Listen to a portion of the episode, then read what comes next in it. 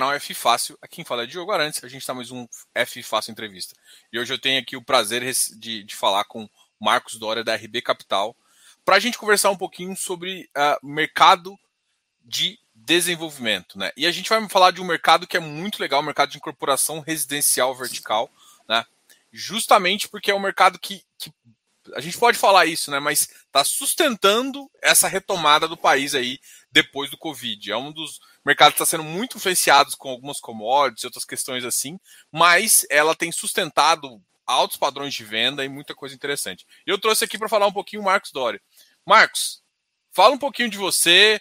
É, eu acho que o pessoal já conhece bastante a RB Capital, mas eu queria conversar um pouquinho so, sobre você e também a gente falar um pouquinho desse mercado aí. Perfeito. Bom, primeiro, é, boa noite aí, Diogo. Obrigado pela oportunidade. É, já vou pedir desculpas é, aqui adiantado, mas eu estou pelo celular aqui, tive um problema técnico no computador, então, mas acho que vocês me ouvem bem aí. E, enfim, é, mas acho que dá para seguir aqui pelo celular, né? É, mas obrigado de novo pela, pela oportunidade. Acho que é super importante esse trabalho é, que vocês fazem né, no, no, nos canais aqui de divulgação da informação para o investidor. A gente sabe que é, a gente tem tido uma participação crescente de pessoa física nos, nos fundos imobiliários né, ao longo dos últimos anos. É, os fundos, a estrutura de fundo de desenvolvimento, ela é assim, bem diferente do que a gente vê, né, de fundos de papel, até fundos de tijolo, apesar de ser na mesma é, da mesma vai subsetor aí de fundo imobiliário, ele é considerado um fundo de tijolo, mas ele tem aí as suas particularidades, a sua estrutura, é, que acho que a gente vale comentar aqui também.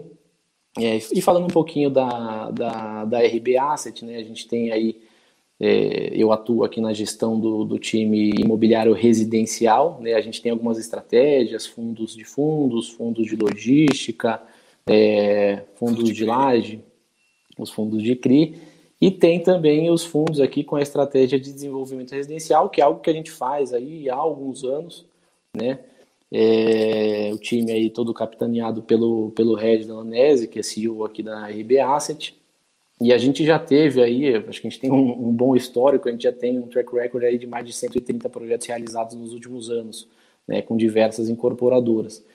Então a gente já passou aí por, por vários ciclos do mercado e, e agora também estamos é, com, com alguns fundos com, com estratégias parecidas e, e, acho que vai ser super legal esse bate-papo aqui para a gente poder é, passar esse conhecimento para pro, os investidores, né, explicar um pouquinho da estratégia, da tese de investimento e, de alguma forma, tentar simplificar. Né? A gente sabe que é uma estrutura complexa, é uma estrutura bastante sofisticada quando a gente fala de fundos de desenvolvimento, mas nossa ideia aqui acho que é, é bater esse papo e explicar um pouquinho, sempre né, com foco aí no nosso fundo, no Residencial 4, mas a gente aproveita para trazer todas as informações aí que a gente puder nesse, nesse tempo aí de bate-papo.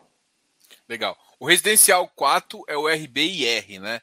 E, e aí eu, eu, também a gente vai, a gente vai começar a um, conversar um pouquinho, pelo menos para o pessoal saber um pouco da diferença entre o RBIR, que é o Residencial 4, e o Residencial 3, que é o RSPD11. Tá?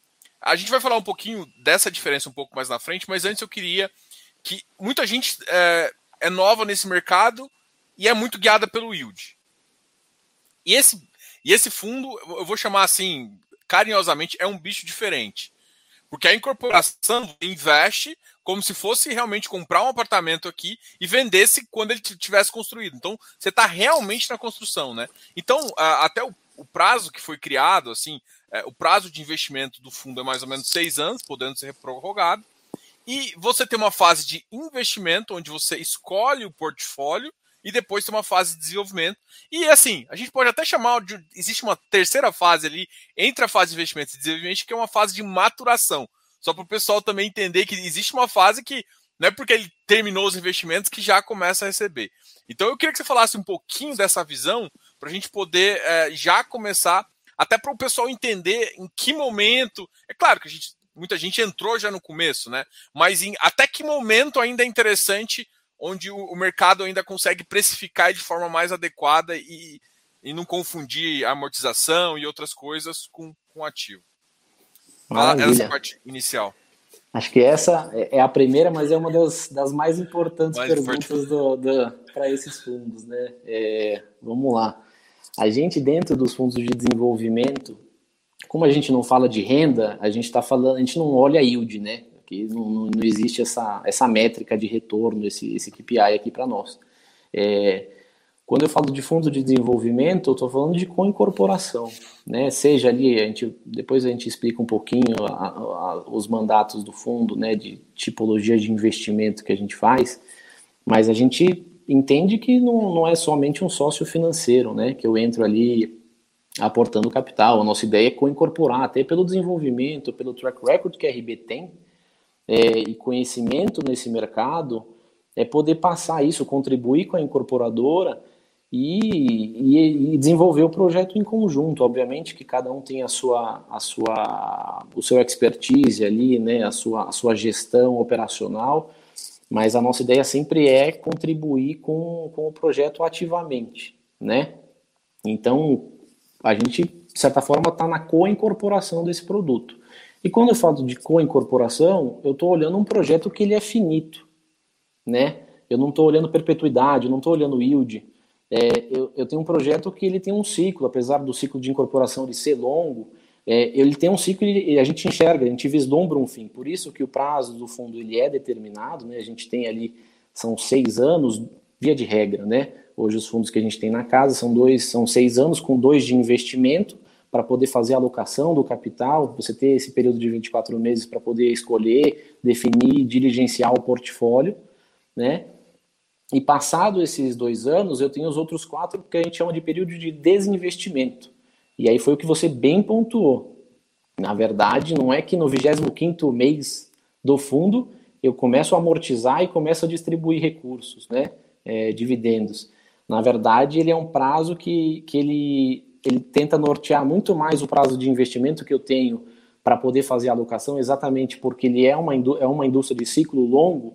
Então, se eu deixo para investir depois de dois, três, né, três anos, três anos e meio, quatro, a minha janela de incorporação, né, contando prazo de, de aquisição de terreno, é, conceituação de campanha, contratação de marketing, é, stand, vendas, obra, repasse, tudo isso aí acaba não dando muito tempo, né? Então eu tenho seis anos para fazer isso, então a gente deixa a janela de dois anos para o período de investimento e os outros quatro de desinvestimento, sendo que dentro desses quatro eu tenho o período de maturação, que é o que você comentou, e aí sim eu começo a ter o, a distribuição ali em torno do final do terceiro ano, quarto, aí depende muito fundo a fundo, mas geralmente a duration, né? A gente também não é uma métrica que a gente usa muito, mas a duration desse fundo acaba sendo mais alongada. É. Exatamente. Então aqui é o que eu falo. A nossa métrica sempre vai ser, é, eu vou olhar TIR, né? Quando eu faço ali a, a, a, a toda a viabilidade, é, toda a parte de, de, de, retorno ao cotista, a gente sempre mira, né, o, o KPI mais importante ela é a TIR, mas eu também sempre olho múltiplo, margem dos projetos, né, exposição, tudo que a gente, você conhece bem aí do mercado de incorporação, para que aquele projeto, aquele conjunto de fatores daquele projeto faça sentido para a gente fazer a alocação do nosso fundo. Né? Legal. É, acabou que você citou um monte de coisa que eu acho que eu não sei se todo mundo tem. Você citou coisas que eu gosto bastante. Por exemplo, você citou repasse, é, você citou stand. Ou seja, você citou custo de incorporação, custo de obra, você citou cada.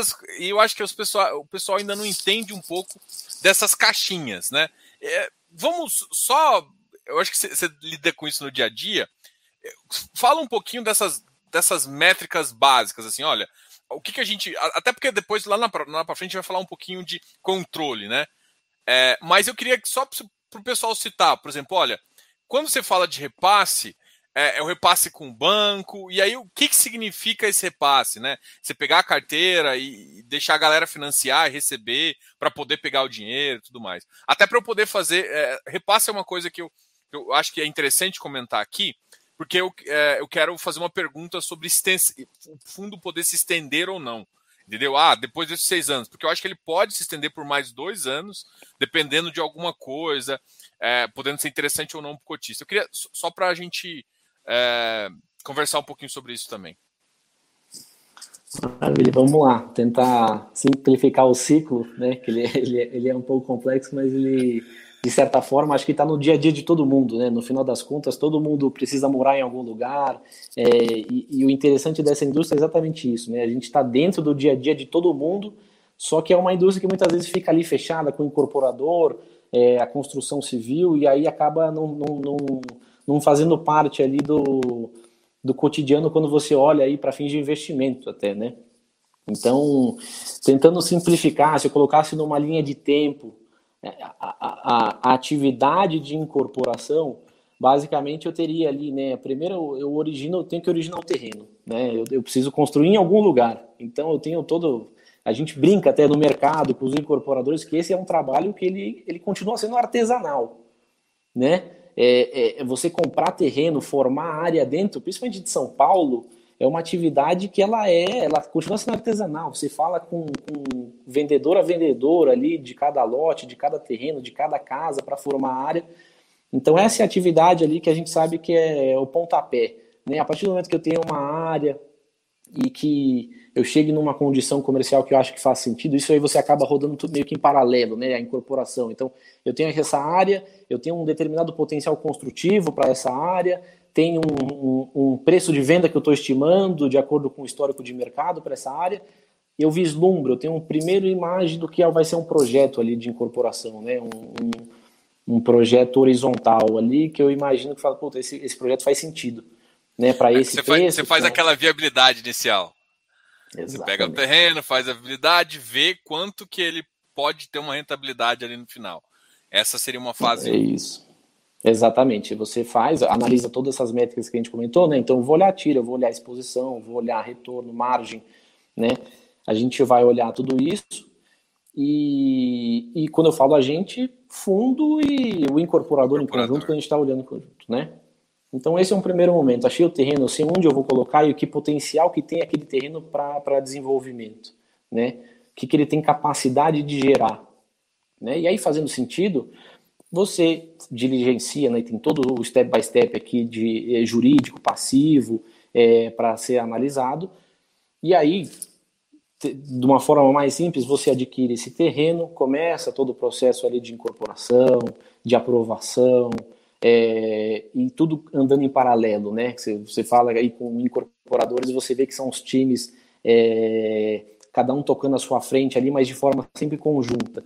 Né? Você tem é, sinergias ao longo do, do caminho, mas você tem equipe de marketing tocando ali, conceituação de campanha, contratação de agência, mídia online, é, você tem a parte de incorporação, lidando com as aprovações, né?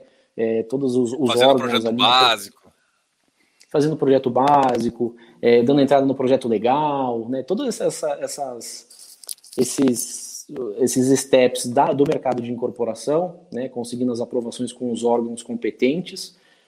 E você tem toda a parte financeira que está ali coordenando tudo para que tudo fique ali dentro da, de cada caixinha, né? Que caiba tudo dentro de, dessa caixinha maior. E você tem toda a parte de obra, toda a parte de estratégia de vendas. Então, na verdade, são vários times que vão trabalhando em paralelo e, e conjuntamente ao mesmo tempo, né? E o fundo ele acaba entrando como ali agregador, né? Ele entra para poder contribuir, para poder passar o que ele imagina, né? Porque você já teve a viabilidade lá atrás, aquilo faz sentido, fala, vamos em frente.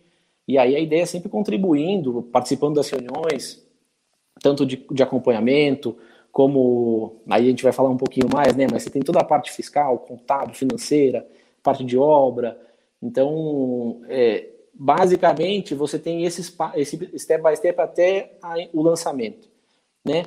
Aí, conseguir todas as permissões, conseguir o registro de incorporação, quer dizer que eu tenho ali a, a, o, a autorização para começar a venda, né? Então, eu já tive, já partir da premissa aqui que eu já construí o stand, ele já está depende muito da estratégia de venda, mas geralmente construí o stand, já estou com decorado, com maquete, com imobiliária parceira ou com a própria house, né, que são as, as imobiliárias dentro das incorporadoras. Eu já estou com tudo isso engatilhado aqui, aí inicio as vendas. É, com os, com, com os compradores, é, e aí geralmente você tem um prazo ali de seis, oito, depende muito da, da velocidade de vendas que você imaginava e o que, que, que de fato foi performado. E aí eu tenho o, o, período de obra, né, onde eu desmobilizo esse terreno, esse stand, começo a fazer movimentação ali de terra e começo a construção de fato. Né? Você tem todo um bastidor dentro do mercado de incorporação para você chegar ali. Né? Eu tenho tomada de preço com o construtor, é, tenho, eu recebo orçamento, às vezes, de orçamentista, tenho que ver como é que está o contrato de construção, se está via preço máximo garantido, se está por administração. Então você tem essas, esse, esses passos aqui no, no bastidor também, mas aí você começa a construção e aí dura, aí depende muito da obra, mas a gente 36, né, nas viabilidades meses. você coloca ali 24, 26 meses, mais ou menos, dois anos de obra, e aí você chega no período ali, né, com a BITS expedido pós-entrega de obra, você chega nesse período de repasse, né? Porque quando você compra ali o imóvel no, no lançamento, na planta, é, em teoria ali o, você vai pagando o incorporador, né, aquele, aquele preço acordado, 30%, 20%, e o resto você acaba financiando com o banco. Né? Você vai fazer esse financiamento lá no final, é, próximo ali do habite. Aí é exatamente esse momento do repasse, né, onde você repassa ali a, a dívida, o banco acaba assumindo essa carteira, você acaba, você, o, o, o cliente, o, o comprador é. acaba é, celebrando esse, esse contrato de financiamento com o banco e a, é onde a incorporadora sai de cena.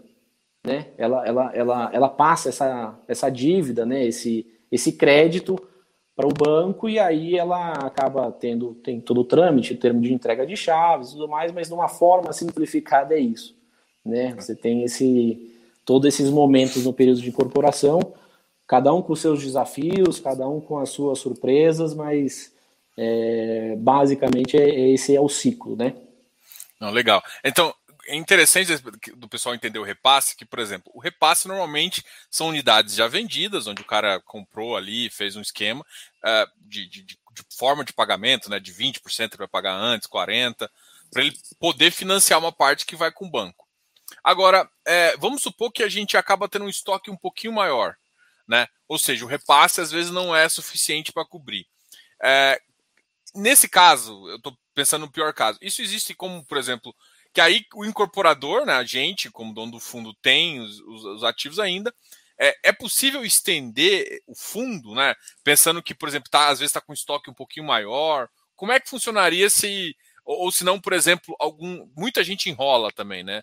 É, em relação a essa, esse repasse, pode demorar um pouquinho mais ou outro. É, existe. Como é que funciona essa, esse prazo de extensão e qual seria o motivo? Seria esse motivo que eu comentei anterior? Seria ter mais estoques ou não? Tem alguma, algum, alguma chave no contrato de vocês em relação ao incorporador que obriga o, o, o, o incorporador a recomprar elas numa, numa, determinada tarifa de vocês? Como é que tem essa, essa, essa questão e o que pode levar a estender? Perfeito, vamos lá. É, quando eu falo do mercado de incorporação, eu tenho os riscos inerentes daquele mercado. Né? Então, eu posso até estimar uma curva e velocidade de vendas se aquilo se concretizar muito bem, mas assim, é, ela pode nos surpreender. Pode vender 100% na largada, como pode demorar ali um pouquinho mais e passar do, do, do habite, o que é natural no mercado. Né? Qual que é a nossa preocupação aqui enquanto fundo? Né? Eu tenho um prazo determinado que eu já coloquei, está no meu regulamento, né? Eu, eu, tô, eu vou perseguir esse prazo de, nesse caso, seis anos, né? Então essa é uma das primeiras preocupações que a gente passa quando a gente está costurando um acordo, quando a gente está estruturando um novo negócio, né? A gente tem essa preocupação muito bem é, refletida e, e, de forma muito transparente com o incorporador, para que não tenha surpresa lá, no, lá na frente. Né? Então a gente tem aí nos contratos a gente tem a previsibilidade de saída do negócio a uma, a uma métrica X, que a gente acaba acordando de acordo com cada negócio, é, cada negócio de uma forma. Né? Mas a gente acaba sempre tendo essa previsibilidade de saída, porque eu preciso é, ter um, um, um norte do encerramento do fundo. Né? É, e aí, quando por isso que a gente tem até uma. Esses dois anos são importantes do período de investimento, porque eu tenho uma gordura para ser trabalhada aqui no período, né? É, vai que a aprovação demora mais do que a gente imagina, vai que o stand demora mais para ser, para ser entregue, é, que a obra demore mais, que chova muito no período de fundação. É, a gente não sabe, vai que vem Covid, né? A gente não sabe o que, que vai acontecer. Então, é, são surpresas que a gente sempre tenta se blindar da melhor forma possível. Né? Então, a gente tem essa gordura aqui, esse prazo para trabalhar dentro do fundo, porque assim, não é porque eu saí do negócio que já está tá resolvido. Tem toda a parcela do fundo, né? Eu preciso, eu recebi aquele recurso, mas eu preciso amortizar aquele recurso, aquele capital, aquele principal, ou pagar a distribuição de dividendo, né? Dentro da estrutura do fundo, preciso fazer isso voltar para o cotista. E tem o desafio fiduciário do fundo, né? o encerramento do fundo. É, é uma questão super importante, super relevante que a gente sempre leva em consideração quando a gente está tá vendo um ativo. Né? Por isso que você vai até observar que a gente não tem no portfólio, você não tem projetos é, acima de mil unidades, é, você, estaria falando de outro ciclo, né? faseado, três, quatro, cinco fases. Para fundos assim com seis, com seis anos é um pouco difícil né, de você fazer, é, tá dentro do cronograma do teu fundo, projetos muito grandes. Né? Mas, mas vocês podem estender um pouco? A gente caso. pode estender, é, logicamente, né? Isso é, é levado à Assembleia. A Assembleia, óbvio.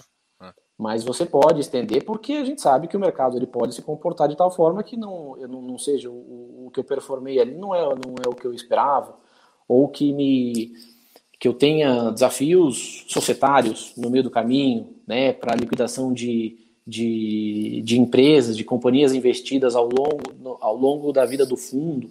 Então, não é simplesmente o ativo ali, né? Não é porque eu liquidei o estoque que eu já estou apto ali para liquidar o, o, fundo, né? Então, tem, tem alguns desafios que a gente sempre leva em consideração. Né? Legal. É, a gente a está aqui falando do Residencial 4, né, o RBIR, mas vocês têm um, um fundo com uma semelhança muito grande com ele, né? Que tem uma certa. tem ativos em comum, inclusive, que é o Residencial 3, que é o RSPD11. Você pode falar um pouquinho para o pessoal as diferenças, até às vezes, ó, esse aqui começou antes, esse aqui foi uma oferta 476 para investidor qualificado. O que, que muda de um para o outro, o que, que muda em termos de expectativa também? Vamos lá. Então a gente tem, exatamente como você pontuou, a gente tem os residenciais, vou chamar de residenciais 3 e 4, né? O RSPD e o RBIR 11 é, vai ficar mais fácil aí para o pessoal. Mas a gente tem esses três fundos, sendo que o Residencial 3 ele saiu lá em, em abril de 19. Né? Então a gente fez ali uma oferta primária, a gente levantou um recurso para dois projetos específicos, e aí, passado ali um ano, em março de 20, fevereiro de 20, a gente é, acabou caminhando com duas ofertas em paralelo. Né? Tanto o follow-on do Residencial 3 como a oferta, o IPO do Residencial 4, do RBIR. Né? É, e assim, como as teses eram muito parecidas, aliás, elas são iguais, né, muito semelhantes ali, é, em termos de, de tese de investimento, critérios de elegibilidade, praças, né, tudo é, as regiões onde eu posso investir, as métricas de, de exposição ao incorporador, a projetos específicos, é, a gente definiu uma métrica de investimento onde a gente acabava espelhando o portfólio, né, de certa forma. Eu tinha esses dois projetos que eu já tinha feito alocação no Residencial 3, que eles acabaram não entrando no Residencial 4, mas os projetos seguintes, pós-follow-on de um e IPO do outro, eles acabaram sendo, é, o portfólio acabou sendo o mesmo, tendo uma métrica ali, uma velocidade de vendas, uma velocidade é, de alocação maior em um do que em outro por conta do período de investimento, né?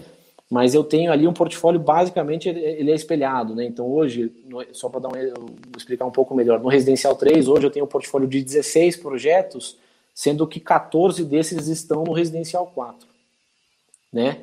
É, e a gente fez exatamente isso por conta, né, pela tese ser é, muito parecida, pelo tempo, cronologia do, das duas, dos dois fundos serem muito parecidos, é, para que a gente não tivesse conflito de interesses, né? Pô, por que, que você alocou nesse fundo e não colocou nesse? Então a gente criou uma regra de alocação onde os dois fundos participam do portfólio como um todo, né?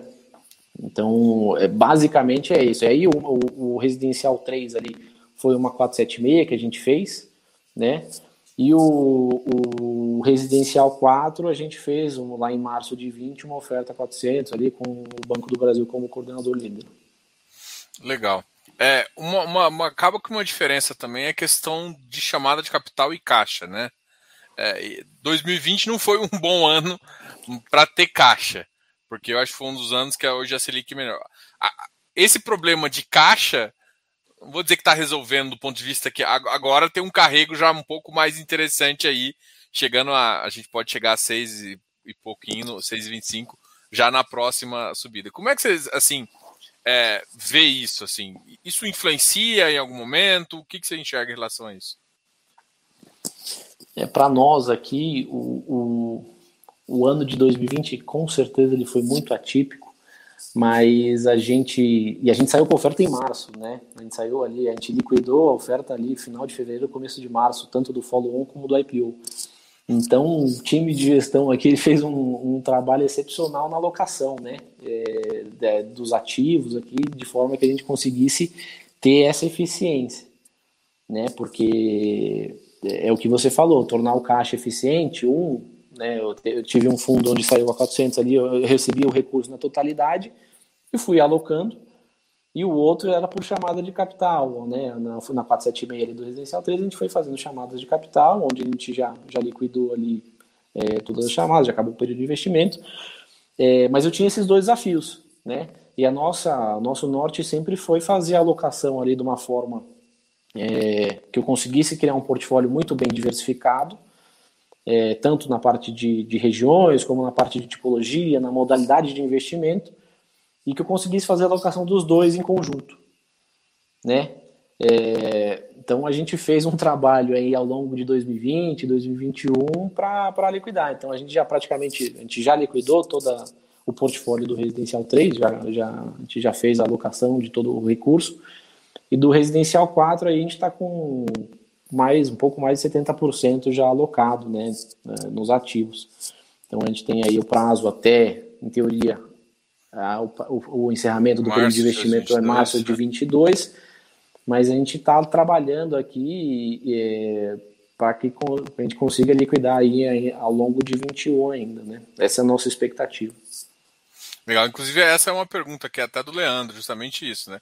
Teremos uma previsão de alocação do capital, ele, você acabou já, já respondendo já a respondi pergunta. É, já respondeu, já, inclusive era essa, essa inclusive a minha pergunta. E aí, a, só para o pessoal entender também, eu acho que uma das coisas que é interessante é o tipo de investimento que vocês podem fazer no, no, no residencial, nos ativos seu de residencial, né?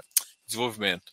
Que é, por exemplo, você pode fazer uma permuta, tanto financeira quanto física, e também pode entrar diretamente como equity ali e como sócio da SPE. Queria que você falasse um pouquinho dessas estruturas e quando você enxerga que uma é mais vantajosa que o outro, ou depende do projeto, também só para o pessoal ter um critério de como vocês pensam um pouquinho em relação a isso.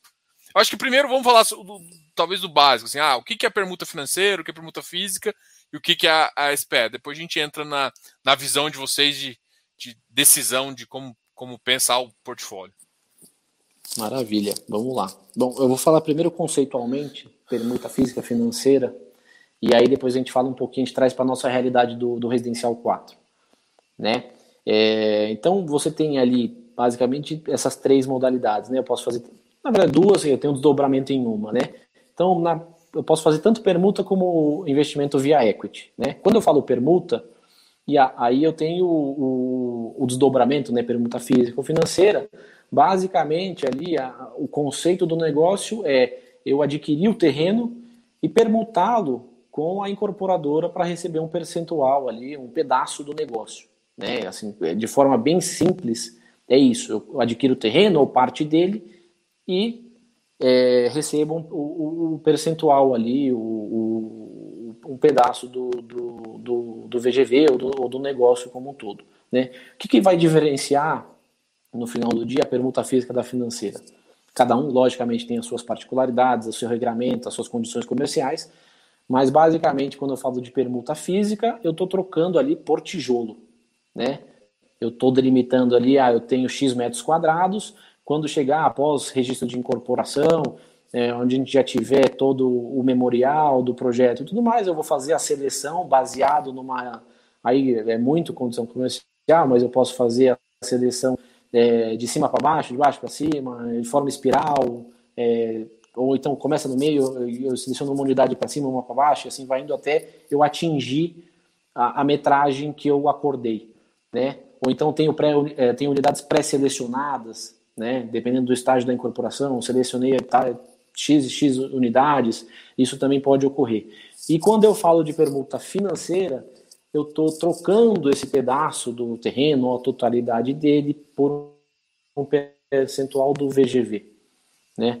Então eu faço a conta ali de acordo com as premissas do negócio que a gente acredita, também sempre baseando é, pelo que o incorporador acredita que vai conseguir desenvolver o negócio, e chego num consenso onde eu tenho ali um percentual do VGV que eu vou receber por conta desse terreno, né? E aí falando um pouquinho do residencial 4, é, das estruturas que a gente usa hoje, antes de entrar em equity, tá? Um pouquinho das estruturas que a gente usa hoje nas modalidades de permuta é o que? eu faço uma. Eu tenho a, a, a, sociedade de propósito específico, né, a SPE terrenista, que adquire o terreno, ou então já tem o terreno dentro dela e eu acabo adquirindo a SPE terrenista, né? E a SPE incorporadora é quem desenvolve o, o projeto, né? Quem constrói, quem faz toda a parte de execução. O que, que a gente vai fazer? Eu vou constituir um consórcio com, esse, com, essa, com a SPE incorporadora, né? Então a minha SPE terrenista ela, ela constitui um consórcio com a SPE incorporadora, e aí você tem o regramento da Constituição, o acordo de consorciadas, onde você tem esse, esse, esse regramento do, da, do projeto. Né? Eu recebo ali um percentual do VGV, eu recebo unidades pré-determinadas, mas de regra a gente tem ali a permuta é, financeira, onde eu recebo um percentual do VGV, sempre com essa estrutura de consórcio. Né? Obviamente que é, essa estrutura ela não é é necessária, assim, é, não é mandatório que eu a tenha, mas é a estrutura que a gente usa hoje é, de forma que eu consiga ter uma unidade de negócio ali, né, uma, uma limitada, enfim, uma sociedade detendo esse terreno, né? Então, basicamente, essa é a principal diferença entre permuta física e permuta financeira. Quando eu falo de equity, aí sim eu estou falando do, do eu, eu, adquirindo cotas da SP incorporadora, né? E aí, qual que é a principal diferença aqui, de uma forma simplificada, entre estruturas de equity e estruturas de permuta?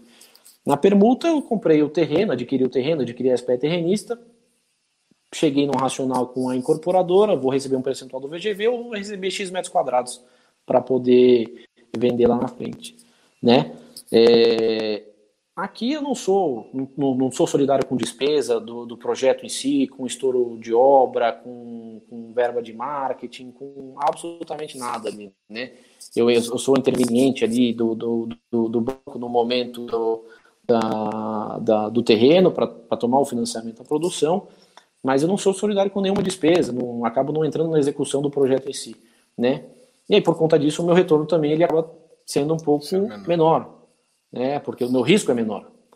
Quando eu falo do projeto de equity, aí sim eu estou adquirindo cotas da SP incorporadora, eu estou co-incorporando com, com, com o developer ali parceiro e tô, tô ali no, no, no negócio, né? Eu estou pronto para surfar o upside do negócio, estou pronto também para para a gente sabe que tem os riscos inerentes ao, ao, ao setor, mas a gente está ali na skin in the game mesmo, né? A gente está pronto para para os eventuais riscos, enfim. Você pode falar assim, pensando uh, assim que você, quando você está no equity, você tem nível de exposição né, maior, né? Você fica, teoricamente, uh, você tem uma exposição à, à, à, obra, a outras coisas, que você acaba que você não tem quando você está na permuta, que você fica mais. Uh, você tem um risco financeiro, né? Mas você não fica com uma exposição uh, maior, é mais ou menos mais ou menos isso? Desculpa, Diogo, não entendi direito. Deu, deu uma travada não, aqui. Eu, eu falei em relação à exposição, né? É, por exemplo, quando você está no, você tá no equity, você tem uma exposição financeira que você chega. Quando você está na permuta financeira, essa exposição ela não é tão elevada. Normalmente é só uma exposição do próprio caixa que você investiu. Enquanto, às vezes, porque como você toma dívida no, no, no, equity, você acaba que você fica com uma exposição bem relevada, assim, né? Porque você, é o capital que você colocou mais um, um equity ali, mais uma dívida para construir e depois você pagar a dívida mais pagar todo mundo do equity. Você fica com uma exposição maior, é mais ou menos essa a ideia. Ah, acaba... perfeito. É, vamos lá. É, não necessar, em termos financeiros, em termos reais, não necessariamente a minha exposição em equity vai ser maior do que permuta. Eu posso ter um terreno que custe mais caro, né, que faça sentido na conta do incorporador e na minha conta, uma operação de permuta onde eu adquiro aquele terreno e, e receba ali o percentual do VGV ou receba X metros quadrados. Né? E eu posso ter um projeto de equity onde a minha exposição seja mais baixa. Né? Mas em termos conceituais, o que, que vai acontecer? Quando eu falo de permuta, eu adquiro o terreno e essa vai ser a minha exposição. A minha exposição está limitada ao terreno, sou proprietário do terreno, permuto com o incorporador e recebo lá a minha remuneração. Né? No caso de equity, eu tenho uma exposição que eu vou perseguir, eu e o incorporador. Né? O que, que, é, que, que vai acontecer no final das contas? A gente lá no início, a gente vai rodar a viabilidade e vou falar, beleza, a exposição máxima vai ser de tanto. Então, o meu committed para esse projeto é isso aqui, vezes o que eu tenho de participação do projeto né? Tenho 50%, tenho 40%, enfim. É, então essa é isso aqui que eu vou mirar e é isso aqui que a gente vai perseguir. É sempre o plano de negócios, né?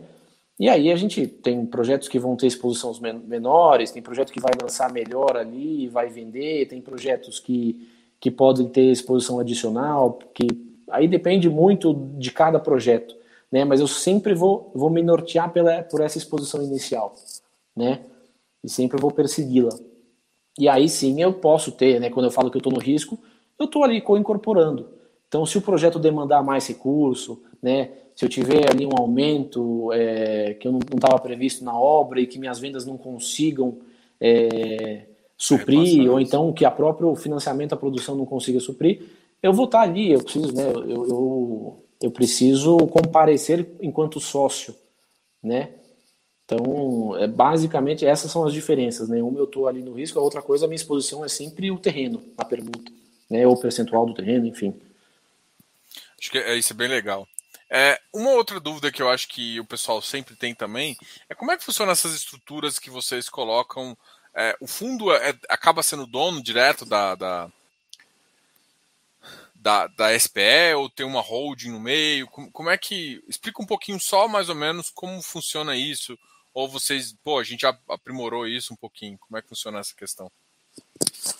Tá. A gente, é, o, o, fundo em si, ele não tem nenhuma obrigatoriedade de ter estruturas específicas, veículos específicos para o investimento. Né? Obviamente que a gente tem alguns limitadores, que eu vou comentando aqui. Mas basicamente hoje, o que, que a gente tem de estrutura? Né? Eu tenho o fundo e tenho um veículo que é o controlador das SPS, né? seja ela equity, seja ela permuta. Né? E aí esse veículo ele é controlador da, da participação de cada SPE que eu detenho. E, e, aí cada, e aí fica tudo dentro dessa caixinha. Né? E por que isso? É, primeiro que você tem um veículo intermediário aqui. É, quando eu falo de equity, por exemplo, fundo, fundo imobiliário, ele tem um limitador que ele não pode se alavancar. Né? E quando eu falo de projetos de equity, eu estou tomando financiamento à produção dentro daquela SPE e para financiamento, dentro da matriz de garantias que o banco geralmente exige para o financiamento à produção, ele exige ali que eu dê cotas em garantia e uma série de outros é, de outros, outra, outras garantias. Né? E aí o fundo, ele não pode ceder cotas, né? ele não poderia ceder cotas diretamente ali daquela sociedade, porque ele estaria se alavancando, né? a, a, a controlada dele estaria tomando financiamento e ele, de certa forma, se alavancando indiretamente ali, cedendo cotas em garantia e tudo mais. Então, um dos, dos principais motivos que a gente cria essa holding é para que eu tenha um veículo que controle essas SPS, né? E que ele consiga suprir essa necessidade, né, esse, esse, esse limitador regulatório que eu tenho, né? É, então eu fico com essa estrutura, eventuais, a gente sabe, né, dentro do mercado de incorporação, eventuais passivos judiciais que eu tenho embaixo de SPS, lá no final do dia, lá no final da incorporação, né, eventuais passivos cíveis, trabalhistas, enfim, a gente sabe que isso pode surgir. Eu também tenho essa camada ali de, da, da, da holding, né, desse veículo controlador, para poder é, criar um, um, um, escudo ali societário também para o fundo, para não, não ter ações diretamente ligadas ao fundo, enfim. é uma, uma estrutura que a gente consegue também otimizar e, e, e, proteger o fundo de certa forma. Né? A gente sabe que indiretamente ele vai estar exposto, mas é uma camada, um layer intermediário ali adicional que a gente acaba criando por uma série de motivos, inclusive esses que eu citei. Tá? Legal. E, e, assim, uma das outras coisas que eu acho que é bem. Você participou ali da diligência do projeto, viu que é legal, fez o estudo de habilidade, pô, topou o projeto. Pô, foi junto, viu que o projeto já foi passou na prefeitura, né? Então você tem que acompanhar o projeto e na, depois você decidiu investir, beleza? Pô, já já já passou na prefeitura. É, depois você tem que olhar, pô, lançou, o lançamento foi bom, chegou no nível e depois ficar acompanhando ele, tanto a parte de vendas quanto a parte de obras ali. Como é que funciona esse, essa questão de acompanhamento e controle das operações, né? É, e, e, tem diferença entre é, o controle das operações quando são permutas e quando é, é equity? Mas são duas, acabou sendo duas perguntas, né? A primeira é, é como é que funciona esse controle nesse, nessas, nessas etapas, né? E depois como que é, qual a diferença, né? Se tem de controle, por exemplo, equity, não, pô, equity, como eu sou solidário, eu, eu vejo até a alma de, dele lá dentro da obra. O permuta, eu até olho como é que tá a obra, mas a minha preocupação é que tá com a venda. Exatamente. A gente é, a gente tenta não diferenciar muito o escopo porque a gente acaba acompanhando tudo muito próximo, né? Mas cada um tem a sua particularidade de fato e cada um tem o seu risco né? Mas, é, assim, desde o momento onde a gente entra no projeto, até antes, né? Eu tenho toda a diligência de terreno a ser feita, faz análise fiscal ali, como é que está a situação da SPE, da sociedade. A gente tem todo um momento pré-investimento que a gente faz a análise, é, vou dar um passo atrás até, tá? É, quando você, quando a gente está analisando um investimento, eu tenho um, eu tenho um momento de diligência né? E quando eu falo momento de diligência, eu tenho um período ali de aprovação, né? Onde eu tenho que seguir um rito é, e, e, marcar mesmo ali o, o check in the box para ver se a gente fez tudo para atender, né? Então todo, tudo que eu tenho, todo o kit documental que eu tenho que atender com o fundo e todo o, critério que a gente estabeleceu internamente aqui na RB enquanto gestão, né? Então eu tenho que fazer laudo de avaliação, eu tenho que atender todos os critérios de elegibilidade, eu tenho que contratar advogados para diligenciar o terreno, eh, ver se tem passivo judicial, ambiental, qualquer tipo de passivo potencial dentro desse terreno. É, a gente faz a análise também né, de sócios. É, as, as incorporadoras acabam passando por um processo de análise de crédito, análise é, que a gente chama aqui né, de, de um background check de, de compliance também. Então a gente faz uma varredura total, não só na esfera do, do projeto, mas também no, no, nos nossos sócios. Né? A gente, querendo ou não, você vai estar ali com o parceiro 5, 6 anos. Então é um relacionamento duradouro, de longo prazo. Né? Então a gente tem é, toda essa parte de documentação, laudo, isso toda, toda, a gente compila tudo isso, isso vai a comitê, tem um comitê formado por diretores sócios aqui da RB, onde eles analisam e validam o, o negócio, aprovam. Isso tudo é remetido para o fundo, aí tem toda a parte de dever fiduciário que o administrador tem de analisar a documentação, analisar laudo, é, o comitê de investimentos do fundo também tem que deliberar, se reunir e aprovar aquele investimento. Então você tem uma série de passos antes do investimento né? E aí você também tem pós-investimento, onde começa o trabalho ali de fato, né? Onde eu, eu acabo acompanhando o projeto em todas as vertentes possíveis, né? Então eu vou me reunir com o incorporador recorrentemente. A gente tem aqui reuniões semanais, tem reuniões quinzenais, tem reuniões mensais é, com o incorporador para discutir diferentes temas. Às vezes tem reuniões extraordinárias, né? E a gente vive em contato ali, é, assim, é, é, é, o que eu falo, é um relacionamento que a gente tem ali, que ele tem que ser perene, ele tem que ser transparente com o incorporador, né? E aí eu tenho, dentro da estrutura do fundo, da gestão, a gente tem é, times, né, que nos auxiliam, time de apoio, né? Então a gente tem é, empresas, parceiras estratégicos, porque como a gente tem muitos projetos, eu acabo não a gente acaba não conseguindo, por exemplo, é, ter braço técnico para poder visitar todos os canteiros, estar tá ali com o engenheiro de obra, questionando, é, fazendo pergunta mesmo, vendo por que, que não andou, por que, que andou, como é que andou, se andou, como que andou. Então, assim, tem toda a parte, a gente tem um gerenciador é, que, que, que faz essa análise de obra, a gente tem uma empresa parceira também estratégica que faz toda a análise, acompanhamento, que a gente sabe que é um universo de informação na parte contábil, na parte fiscal, na parte financeira. É... Desculpa. E, e a gente também tem um, uma outra plataforma onde a gente, na verdade, hoje a gente está em, tá em desenvolvimento, está muito avançado, mas a gente tem uma plataforma que a gente está desenvolvendo para acompanhamento financeiro puro. Né? Então, tanto na parte de equity como na parte de, de, permuta, são muitas informações que você tem. Então, você tem que validar, né? quando eu falo de permuta, por exemplo, que aqui a gente acaba tendo que acompanhar muito de perto o preço que está sendo vendido aquela unidade, é, como é que está o acompanhamento desse preço médio mínimo da carteira, né? se ele está conseguindo honrar ali e respeitar o preço que a gente tem em contrato, é, como é que está a saúde financeira dessa carteira, como é que está o nível de inadimplência, é, e para o pro projeto de equity é a mesma coisa. Só que o projeto de equity, como eu sou co-incorporador, eu estou na sociedade, eu vou olhar toda essa parte de carteira, vou olhar toda a saúde financeira dos recebimentos, né? E assim, o pessoal chega a bater arquivo KNAB do banco, ver se recebeu, ficar batendo ali para ver se de fato aquele recurso ele entrou, qual que é a origem, qual que é o destino, se está correto.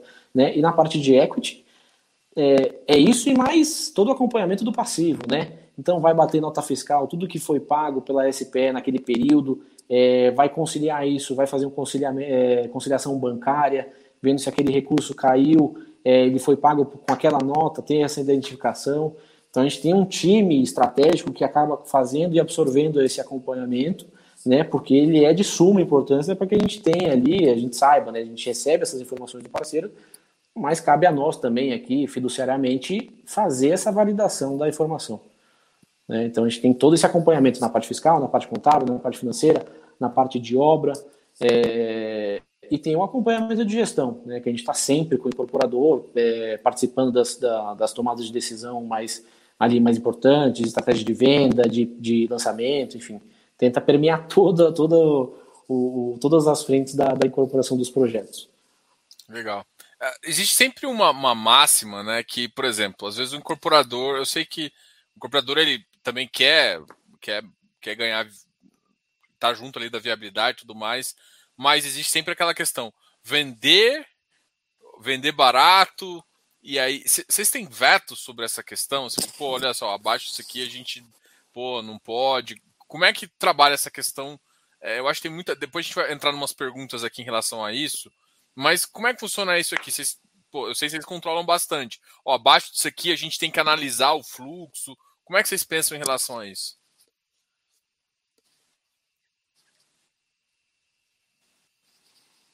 É, a gente. Essa é uma discussão contínua que a gente tem, né? Aí com o incorporador, porque isso faz parte da estratégia de vendas, né? É, então você, você chega no racional, a gente. Assim, o que, que eu tenho na pedra? Eu tenho a viabilidade. Isso aqui não vai mudar. Eu, eu tomei a decisão baseada na viabilidade. Né? Então a gente acreditava naquele preço, a gente acreditava naquele custo, a gente acreditava naquele retorno. Né? Então a gente sempre vai tentar mirar aquilo ou mais.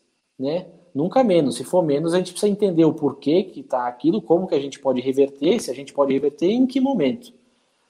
Né? Então a gente faz todo esse trabalho de acompanhamento, principalmente isso é importantíssimo, né? Essa parte de estratégia de venda, a gente se reúne com o incorporador, muitas vezes cria um, a gente cria fóruns específicos né, é, ali com conhecimentos de mercado para poder tomar a melhor decisão em termos de preço, quando que lança, que preço que lança e sempre de olho na, na concorrência. Né? Bom, legal. Eu vou compartilhar aqui o, o, relatório do, do RBIR e eu queria falar uma das coisas que eu acho que, é, pelo menos quando alguém me pergunta, quando eu falo de um fundo de desenvolvimento, eu gosto de um fundo de desenvolvimento, eu gosto dessa estratégia, é, e eu acho que a, até a nossa conversa, a gente teve conversa um ano atrás, eu liguei, para entender como é que funciona o controle e tudo mais. É, e a, acho que foi até a segunda nossa conversa. E, e, uma das coisas que eu, que eu, que eu gostei foi justamente ver, ver esse controle, ver essa, essa questão. Só que o que eu acho que o pessoal ainda não entende muito é, por exemplo, é, essa questão aqui que eu chamo de que eu, eu, vou chamar de valor gerencial que vocês colocam aqui, né? Que é mais ou menos, olha, eu já investi isso, a projeção que a gente gera é essa aqui, em termos, porque essa, essa projeção é uma projeção é, gerencial, como eu acabei de dizer. Não é uma projeção, não teve uma, um laudo de avaliação, que é o que, que o pessoal da 472 faz no final, provavelmente no final desse ano vai ter que ter alguma, e aí realmente você, você pode mudar o, o valor da patrimonial de fato falar um pouquinho dessa, dessa diferença aqui entre essa, esses dois, essas duas visões aqui, para o pessoal entender o, o que, que você está mostrando, qual que é o objetivo de mostrar isso e também o que, por que, que isso não está refletido ainda no, no valor uh, no valor da cota oficial. Excelente, vamos lá.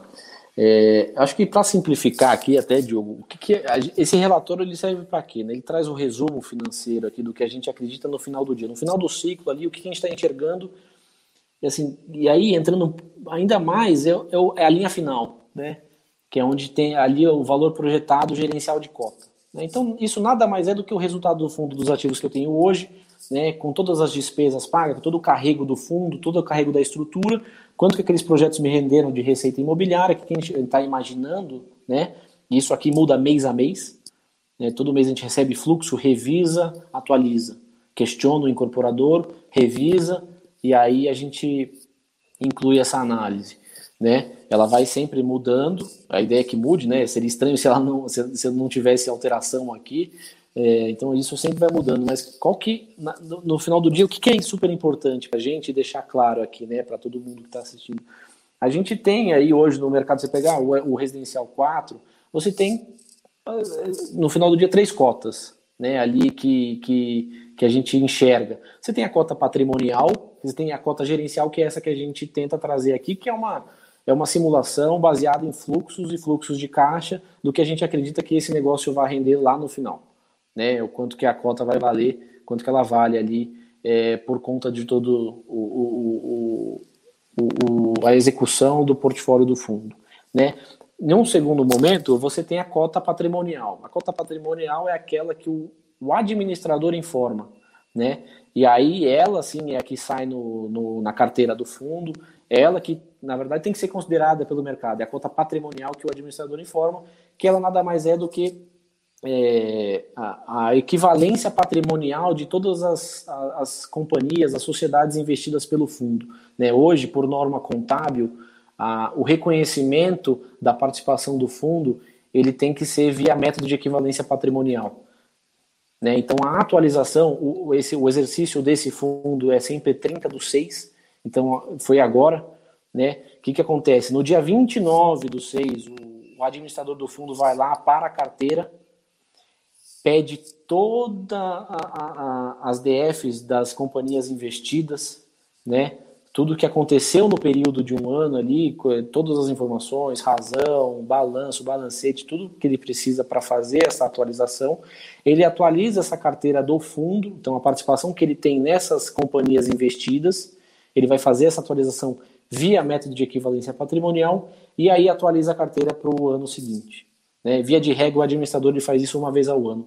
Essa é a cota patrimonial. E aí, dentro disso, você tem todo esse método de equivalência patrimonial da carteira é, que entra ali na, é, na parte de renda variável, né, que é o, o que eu tenho de investimento, o fundo tem de investimento em empresas, né, em companhias. E você tem ali toda a vida do fundo. Então, você tem o que o dinheiro que está investido em renda fixa ali, que eu tenho de, de liquidez, as obrigações do fundo que ele tem a pagar, os valores que ele tem a receber, que o fundo está estimando, valores em caixa. Isso tudo vai me gerar um PL que vai me gerar o valor da cota. Né? O PL dividido pelo número de cotas vai me dar o, número da, o valor da cota patrimonial. Essa é a cota do administrador que ela informa, essa é a cota oficial aí do, do mercado. Né? E você tem a terceira cota, que aí é, enfim, aí é secundário, é bolsa, é preço de tela. A gente não já acaba não, nem, nem tendo controle, nem tem que ter, né? Isso aí cada é preço de mercado. Né? Então, basicamente, eu tenho essas três aqui, essas três informações que acho que é super importante deixar claro para o investidor e o que, que, que, ele tem de informação aqui para analisar. Né? Acho que ficou bem claro assim. Eu vou fazer até uma pergunta aqui. Uh, vou pegar uma pergunta do, do Leonardo também, para a gente entrar num, outro assunto é, que é benchmark e a gente falar do INCC. Tá? É, no estudo de viabilidade, o fundo está com INCC mais 8. Como está atualmente a visão do gestor para o retorno? Podemos ver acima disso? Eu acho que essas as previsões, mas assim, a, a ideia é, por exemplo, e o benchmark, na verdade, está IPCA mais, e NCC mais 12, se eu não me engano. É, isso a gente acaba trazendo pós-período de investimento, a gente, né, uma vez que eu tenha todo o portfólio formado, todo o capital alocado, é, já saiba ali o que, que vai ser minha carteira de fato, eu consigo ter uma previsibilidade maior do que, que vai ser o retorno baseado no que eu tenho de recebimento desse portfólio, mais toda a estrutura que eu tenho ali para carregar, enfim, isso vai me gerar um resultado. Né? E com base nisso aí a gente passa a informar até no, nos relatórios qual é previsibilidade que eu tenho de retorno. Né? Salvo engano, esse NCC mais 8 no estudo de viabilidade, ele é uma das métricas, né? A gente faz vários cenários, aí tem conservador, otimista, realista, enfim. É, e aí mira sempre ali, né? Tá em oito a viabilidade, mas esse deve ser um cenário mais conservador, né? Eu acho que ele deve chegar aí nos cenários mais otimistas até e NCC mais 13, 14, salvo engano, tá? É, então a gente tem um range aqui é, relativamente grande que a gente vai ter uma melhor percepção, vai estar mais concreto quando a gente tiver todo o portfólio formado. Né? Legal. Então realmente a gente é, essa essa seria a visão aí. É... Olha lá, fica no escuro aqui. Ficou no escuro aí. Espera só um minutinho para tentar resolver aqui. É. Podemos falando, só vou desligar a câmera aqui. Espera só um minutinho. Não, não, sem problema. Mas estou te ouvindo ah, aí, Diogo. Uma pergunta também que, que eu acho que o pessoal. Até para começar a falar um pouquinho em relação a. Ah, uma, uma coisa que faltou, que eu queria que você comentasse um pouquinho, é que muita gente é nova nesse mercado. O, o que, que, o que, que é o INCC, né? A gente está falando de INCC, INCC. Muita gente já está acostumado com o IPCA, já está acostumado com o IGPM, mas o INCC, que é o Índice Nacional da Construção Civil, o pessoal não, não entende muito bem, não até em termos de valores, ele é menor que o GPM, maior que o IPCA. Eu queria que você só situasse um pouquinho para quem é novo nessa, nesse mercado de desenvolvimento. Maravilha. Me dá dois minutinhos aqui, deixa eu só resolver esse problema da luz. Claro. Os problemas de home office, né? Vou até mudar aqui de, de mesa, fica mais fácil. Só aproveitando aqui, Diogo, desculpas, pode só repetir, por favor? Ah, não, não, é só, só para explicar um pouquinho pro, é, explicar um pouquinho pro pessoal novo o que é o NCC, né? Eu acho que o pessoal costuma lidar com várias diferenças aí, PCA, IGPM, e também para situar o pessoal aonde fica o INCC, o que, que, ele pode esperar, porque o INCC realmente veio meio altinho também, né? Aí a gente vai falar um pouquinho depois de custo de construção e entrar um pouco nessa questão aí também. Maravilha. É, bom, vamos lá. O INCC, basicamente, ele é o, o a inflação do, do, do, custo de construção, né? É, e ali você tem é, todo o, o, o, acompanhamento do custo de construção mesmo, né? Então, a gente sabe aí que os... Vocês apagaram a luz aqui mesmo. A gente sabe, vou pedir desculpa aí, Diogo, mas pera só um minutinho. Mas eu vou falando aqui, tá? Claro. A gente sabe que, que o custo de construção é, ele acaba sendo muito balizado, né, por todos os insumos. Esse mercado ele, ele é tijolo na veia, então você tem ali é, os insumos principais, né, aço, concreto, cobre, é, cimento. Você tem esses insumos e muitos deles também exposto na moeda, né, muito com, com exposto no câmbio. Né? Então você também tem uma parte cambial de risco aqui. E o que, que a gente enxergou? É que o, o, o mercado ele, ele veio subindo, o INCC ele veio subindo continuamente né, nos últimos 12 meses, tanto que em junho chegou a 17, acima de 17% quando eu pego nos 12 meses. E isso foi uma preocupação e continua sendo uma preocupação muito grande no mercado de incorporação. Né? Você tem esse, esse, esse custo é, subindo é, continuamente e ele afeta diretamente a tua obra, que é uma parcela muito relevante do VGV, né? Ele é um dos principais custos. Então, é, o que, que acontece? A gente, todo o mercado de incorporação é, ficou com essa preocupação e o que a gente viu, né? Esses 17, na verdade, maio e junho é, veio acima de 2% no mês, muito em parte por conta de acordo coletivo, de, de dissídio do, do mercado de, da mão de obra ali, que representa mais de 50, né, 40, 50% do, do INCC, e, e a gente viu um arrefecimento a partir de julho e agosto, a gente viu esse, o indicador aí mensal do INCC indo para casa dos do 0,6%, 0,8%. Né? Então baixou um pouquinho, mas a gente não sabe muito bem é, aonde que isso pode parar, né? Porque além disso tudo você tem os insumos secundários, né? Dessa indústria. Você tem todo o uso intensivo de energia elétrica nos altos fornos ali das concreteiras. Você tem o diesel, que é super importante. A gente está falando do mercado tijolo mesmo, né? Então você tem o transporte. Transporte. Né? E isso acaba, é, acaba influenciando muito fortemente, né? Então a gente fica de olho nisso. E aí o, a equação aqui é tentar acompanhar ao máximo o, como o, o crescimento desse NCC e tentar maximizar a carteira, né, a, a, venda ali, porque a gente sabe que o mercado de venda ele não, o custo ele vai subir para todo mundo no final do dia, né?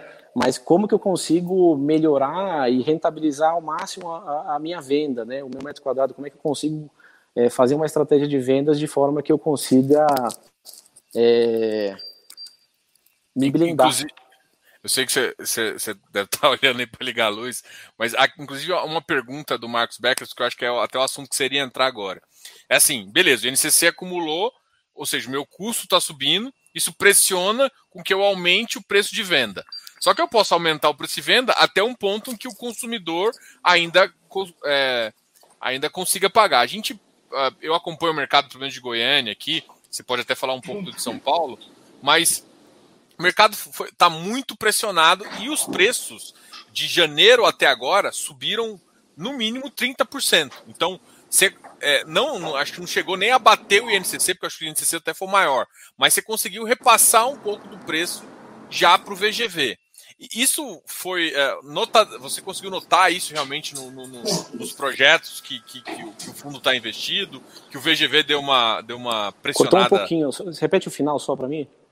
É só, só assim, você, você, conseguiu notar essa, essa, esse aumento da, da, do preço de, de compra ali, preço final de, de, de venda do, do, do imóvel realmente está aumentando? Porque, assim, pelo menos de janeiro para cá, até dezembro o preço não tinha ganhado, mas a, acabou que janeiro, fevereiro, o mercado deu uma, uma, uma precificada com mais de 15%, eu, eu, vi alguns casos até 30%. Isso no portfólio do, do, do, do, do fundo foi verdade? Vocês conseguiram repassar pelo menos uma parte no, no, no valor de venal da, da, do ativo? Dos projetos.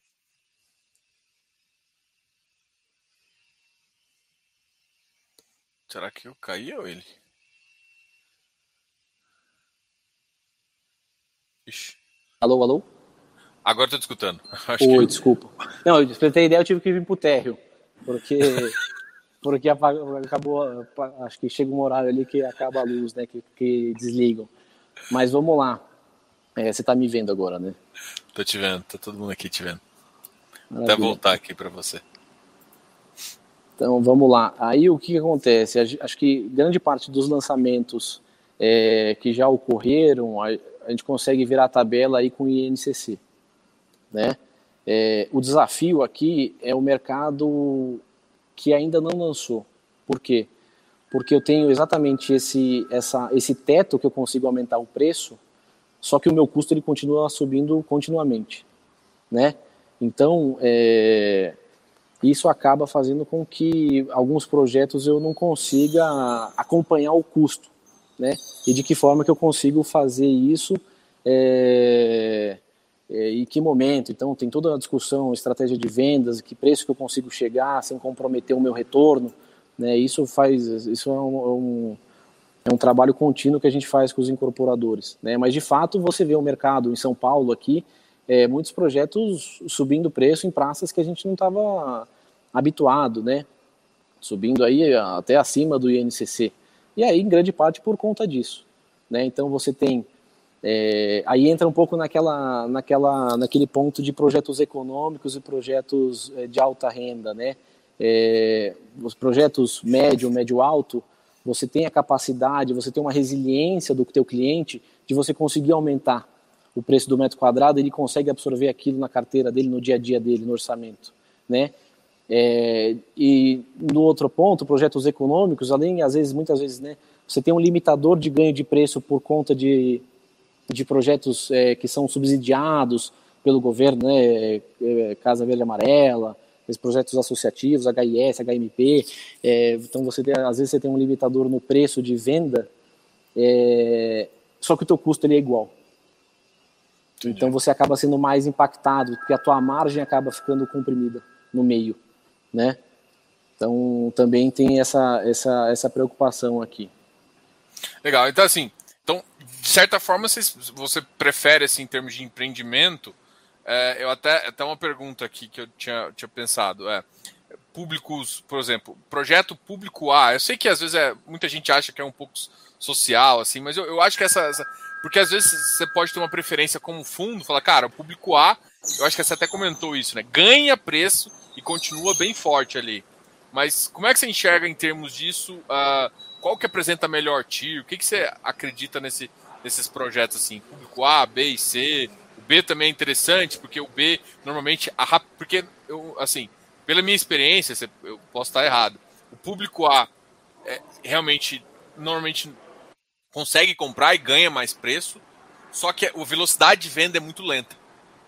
O público B, às vezes, o B, alguma coisa, você tem uma venda mais rápida, às vezes até podendo ter tiro maiores, e você não consegue. Você ganha um pouco de preço, mas tem um limite. Os, os B e C é que é mais complicado, às vezes não ganha tanto o preço. Essa impressão é, é verdade? Como é que você enxerga isso? tentar falar eh, resumidamente aqui, mas assim, a gente, nos nossos fundos, a gente tem uma parcela que é menor que a gente pode é, destinar a projetos econômicos, né, isso já, já na largada a gente tem isso até no regulamento, mas no geral, no mercado, o que, que a gente enxerga? Projetos associativos, onde você é subsidiado, a sua exposição é menor, né? Você, você despende menos capital ali, você começa a receber recurso, liberação do banco muito antes. Então a tua exposição é menor, isso significa que a tua TIR pode ser muito grande, ela pode ser muito alta. Né? Em contrapartida, a tua margem ali, o teu múltiplo, eles acabam ficando comprimidos, porque o teu ganho ele é ali, né? Cada, cada, cada tijolo ali conta, né? Tem, tem, tem um limitador de preço. Já no, nos projetos é, médio alto alto, você tem essa resiliência de preço, né? Então, muitas vezes você tem uma TIR que ela é abaixo do que você enxerga nos projetos econômicos, mas você acaba compensando, né? Você sempre tem que olhar não só TIR, mas você olha margem, você olha múltiplo também e retorno, né? Então, esse, esse, esse trio aqui é, é o que faz parte aqui da, da, da, de grande parte das nossas análises, tá? Legal. Mas velocidade de venda, é, é, isso é, por exemplo, os classes maiores, a velocidade de venda é um pouco mais lento do que talvez por dispendiar um valor maior? Ou, na verdade, em São Paulo isso não é muito a realidade? Não entendi. Como, é... a, a, velocidade de venda em termos do, do classe A para B, por exemplo.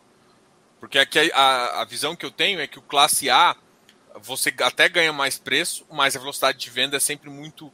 Você consegue vender, às vezes, uma unidade muito grande, 200, 400 metros quadrados, uma coisa assim, um apartamento ali. Você vende um a cada dois meses. Enquanto um apartamento ali de 100, 150, 200, que já é para um público é, B, B+, ali quase, um público A, é, você já consegue vender duas unidades, uma unidade. Então você tem uma velocidade de venda um pouco maior. É, a, tua, a tua curva vai ser outra, né? A tua velocidade é outra, é. o teu público é outro, a tua exposição é outra, a tua estratégia de vendas é outra, né? O teu, o teu relacionamento com o cliente ele vai ser diferente. Então, de fato, quando você fala de produtos é, mais altíssimo padrão, você tem uma velocidade bem diferente daquela ali para para atingir ali o maior número de pessoas, né? Você vê até lançamentos, tem produtos de altíssimo padrão que nem tem stand, né? Você faz a, o relacionamento com o cliente de uma forma diferente, né? Já produtos ali econômicos, você tem que trabalhar ali é, escalabilidade, né? Você faz a venda ali no volume e é, e é importante, claro. É, só, eu, vou, eu vou botar um outro complicômetro aqui, Diogo. É, a minha bateria do celular está acabando agora porque eu estou exigindo, né? Como a gente teve, eu tive um problema técnico para entrar no laptop, eu acabei entrando pelo celular aqui e, e acabou comendo minha bateria. É sempre um desafio novo, né? Não, sem problema. A gente, a gente conversa também num outro momento, porque assim, o que eu, eu ia comentar com você, inclusive, Eu acho que esse, esse assunto aqui é interessante, até para você falar um pouquinho de, de, projetos antigos de vocês, sabe? Antes, eu queria falar um pouquinho dos projetos atuais, mas a gente faz isso numa outra live. Eu já, já, já deixo compromisso que a gente faz aqui uns três meses, quatro meses, quando terminar a locação, no final desse ano. Não, a gente, a gente fica. A, é, não, é, o compromisso é esse mesmo. Mas a gente, eu fico à disposição, total disposição, tu aí, de todo mundo. É, a gente pode bater um outro papo aí, eu, eu faço, às vezes até de casa fica mais fácil ali, fica, consegue fica, ficar mais tempo. Fica mais e, fácil, fica mais tempo. É, mas com certeza a gente vai ter novidades agora, né? No, no, no, até no, um ponto importante, no Residencial 4 aqui, a gente vai ter uma série de lançamentos nos próximos meses, né? Setembro, outubro, novembro, tem muito projeto aí já com stand pronto, em conceituação final de campanha, é, de tabela de vendas que a gente vai ter um, um, assim daqui uns dois três meses a gente vai ter um número relevante de projetos já lançados e muito conteúdo novo né de performance de vendas. A gente pode inclusive abordar um pouquinho isso aí. Legal. Só, só um único detalhe é em relação ao ao resultado passado assim. Ah eu já vocês já fizeram outros fundos? Com um pouquinho só para comentar para o pessoal ter uma ideia e também pô explicar um pouquinho em relação a isso entendeu Maravilha. Também... A gente tem o, o, o, fundo residencial 2, né? Anterior aí ao 3. É, foi um fundo exatamente assim, de, de, de incorporação, desenvolvimento, equity permuta. E a gente acabou fazendo investimento em 23 projetos, né? É, aí em várias cidades do, do, do, do país. E também foi um fundo que ele começou lá em 2010, então ele passou por todo o ciclo aí, né, todo o, o, o boom de economia e depois veio toda a depressão aí, a crise financeira, ele pegou tudo isso em cheio, pegou o período antes da lei do distrato, depois da lei do distrato, e foi um fundo que apesar de todos os seus desafios, todos os desafios econômicos, ele acabou entregando aí uma TIR de 14 nominal. Não, né? Então você vê que apesar de tudo, apesar de todos é, é, todos os desafios que ele passou aí econômicos, de portfólio e da, do próprio cenário macro, ele acabou tendo um resultado é, bastante satisfatório. Né? Não, com certeza. Marcos, eu vou deixar você aí, a gente marca um outro momento também para conversar. Gostaria muito de agradecer você por estar disponível e para a gente conversar aqui. Foi uma Eu sei que muita gente está com dúvida aqui. Eu, a gente, uma, uma outra, na outra oportunidade, a gente abre mais para para o pessoal perguntar. Eu acho que é, é um, um, tipo de ativo que eu acho que a gente precisa trazer mais pessoas, trazer vocês mais aqui, porque eu acho que é um produto bem legal. Gostar, quem gosta de incorporação e, e sabe o trabalho que vocês fazem, é, é faz sentido divulgar e faz sentido conversar aqui.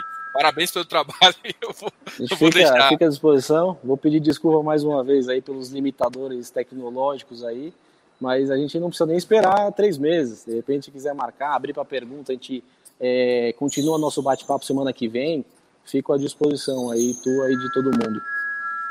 Não, com certeza. Eu vou, vou, mar, vou marcar e eu falo com, com o pessoal e falo com você também para a gente fechar. Pessoal, obrigado a todos. A gente, a gente, num outro momento, conversa mais um pouquinho. Já, aqui a gente já conseguiu responder bastante coisa. Que foi uma live, vamos dizer, a live 1, né? Que a gente falou bastante já deu, Eu tô vendo básica. aqui, já deu quase uma hora e quinze. Já, já foi. Já é, deu uma hora e quinze. Mas tem bastante Não, coisa falar ainda. Você lembra que eu falei para você, ó, essa aula vai ser no mínimo uma hora e meia, porque tem muita. É. Porque eu, queria, eu quis tratar um pouco da parte básica. Porque eu acho que, como o pessoal, é, como não tem rendimento, claro. eu queria falar do que é o projeto, né? Do que é o desenvolvimento, o pessoal entender um pouquinho e poder. Por isso que muita gente. Eu não fiz as perguntas de cara, justamente porque eu queria fazer essa parte didática um pouco antes. Mas depois a gente vai trazer mais o fundo, que eu sei que tem um monte de gente curiosa aqui, a gente conversa bem mais aqui. Obrigado, Marcos. Faz um perguntas e respostas aí mais extenso, com certeza. Até peço desculpa aí para a turma que eu não consegui responder pergunta, mas é, deixo aqui meu compromisso da gente voltar a falar. Se vocês quiserem, semana que vem a gente abre um espaço aí e, conversa com mais calma. Não, show de bola. Faz Obrigado a parte 2. Vamos fazer a parte 2 agora. Uh, pessoal, agradeço a todos que estavam aqui. A gente vai fazer, teve uma nova conversa também. E para quem não sabe, eu abri inscrições do curso de Evaluation, tá?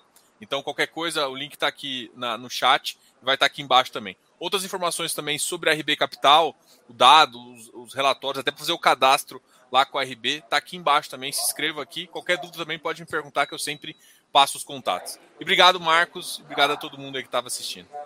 Obrigado a vocês pela oportunidade. Fico à disposição aí.